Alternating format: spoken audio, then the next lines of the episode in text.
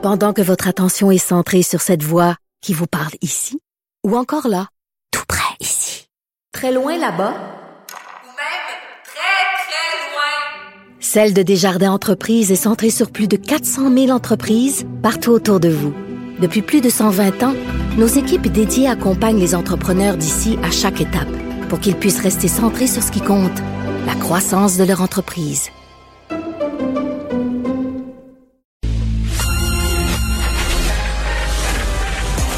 Mario Dumont et Vincent Dessureau. Des propos crédibles, avec des fois un brin de sarcasme.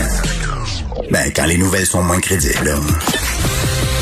Mario Dumont et Vincent Dessureau. Cube Radio. Et c'est l'heure de la chronique politique de Gilles Barry. Bonjour Gilles. Salut Mario, ça va bien? Oui, ça va bien. Qu'est-ce que tu retiens de ce point de presse de François Legault cet après-midi? Ben écoute, la première chose, c'est qu'il a reconnu, à mes yeux, une des plus grandes faiblesses euh, de cette euh, ce début de pandémie. Puis on voyait que ça, ça, l'interpellait, ça le saisissait. C'était définitivement ce qui s'est passé dans les CHSLD. Et il a dit très clairement aussi le manque d'employés dans le réseau de la santé. On parle de 20 000 employés, particulièrement 10 000 dans le secteur des, de l'aide pour les personnes âgées. Il a reconnu aussi qu'une des grandes faiblesses, c'était l'absence de patrons et de patronnes à la tête des CHSLD, Mario. Rappelle-toi qu'on avait beaucoup, beaucoup, beaucoup parlé Ouais. de ça en- en- en- au début de la pandémie. Donc, moi, je trouve que c'est une affaire qui a ressorti énormément sur la faiblesse euh, de l'an passé. Alors, j'ai l'impression qu'il y aura une suite à tout ça. Euh, il y a aussi une obsession de sa part aussi pour les plus vulnérables de se faire vacciner au plus vite. Il l'a répété et je trouve que l'angle était bon. Les 65 ans et plus, c'est 80% des gens qui ont été hospitalisés, puis en haut de 65 ans, c'est 95% des gens qui sont morts de la COVID.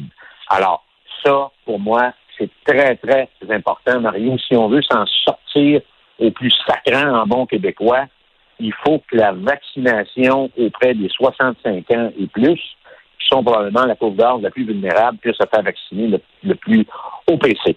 L'autre élément important, moi, Mario, que je, que soutire de tout ça, il faut que le sport reprenne au Québec. Il faut que les clubs sportifs puissent reprendre leurs droits.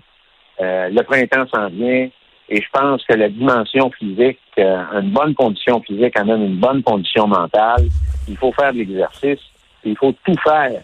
Tout faire. Je sais qu'Isabelle Charret, la ministre des Sports, va faire une conférence de presse cette semaine. Vendredi, il va présenter un- supposément un plan complet de retour euh, progressif à la normale. Ouais. Moi, j'espère, Mario, qu'avec tout ce qui s'est passé, euh, qu'il y aura, il y a quelqu'un au gouvernement qui réfléchit pour mettre en place euh, une action qui va être extrêmement rigoureuse pour amener un changement au système de santé. Euh, les Québécois vont entendre autre chose que des commissions, rond, rond, petit patapon, et j'espère que le gouvernement va aller de l'avant avec ça. Je pense que c'est un des chantiers les plus importants qui s'impose au Québec suite à la pandémie. Euh, je voulais te parler, Mario. Je ne sais pas si tu avais des commentaires. Non, non, non, non, c'est c'est très bien, mais tu voulais me parler du, du Brésil parce que le- Ben, est-ce que est-ce que le, Lila de Silva pourrait revenir en politique, Oui, lui oui. condamné pour corruption Oui, là? Oui, écoute, il y a eu une décision euh, lundi euh, d'un juge de la Cour, euh, suprême euh, du Brésil qui a décidé d'annuler euh, tous les, les, euh, les recours contre les inculpations contre Lula da Silva.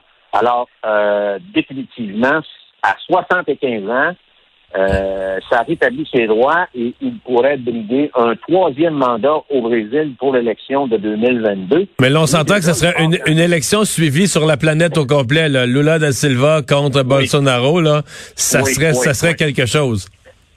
Moi, Mario, Lula da Silva, je l'ai rencontré deux fois. C'est tout un, un- tout un phénomène politique. C'est l'ancien président des Métallos. Il s'est présenté trois fois avant d'être élu. Il vient d'une famille extrêmement pauvre. Son père est mort d'indigence. Donc, il a crevé de faim, il est mort.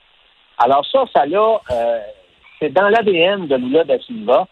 Donc, il y a eu une, une influence déterminante sur la politique au Brésil et dans toute l'Amérique latine et même dans le monde.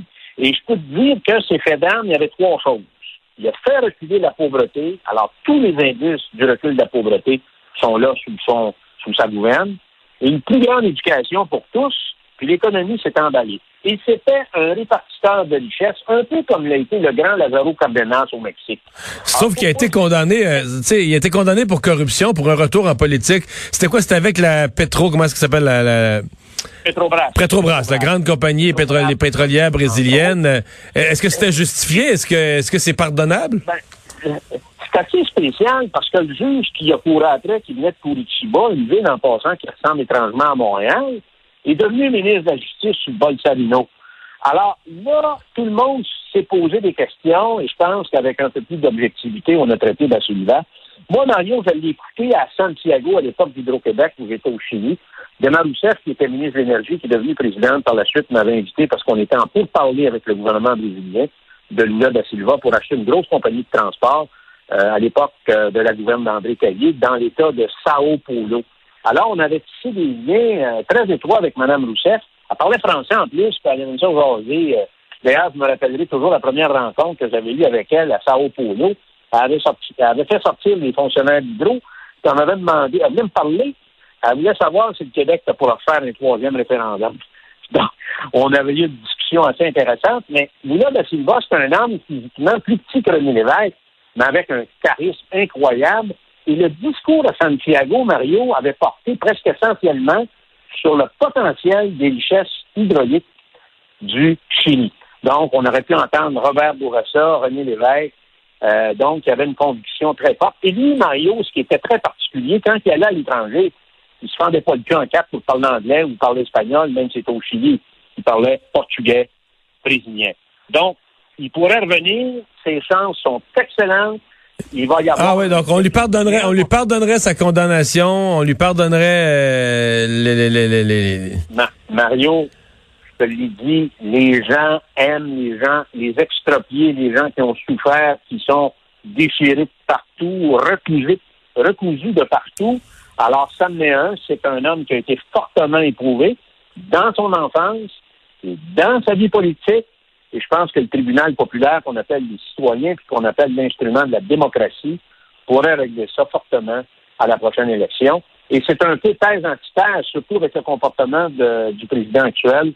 Moi, je pense qu'il y aurait un engouement évident pour un retour et une réélection de, de Lula da Silva, qui pourrait, euh, euh, de toute façon, Mario, avoir une grande influence sur la politique euh, future au Brésil, mais dans l'ensemble d'Amérique latine, parce que Lula da Silva est une référence pendant les deux mandats où il, il dirigeait le Brésil.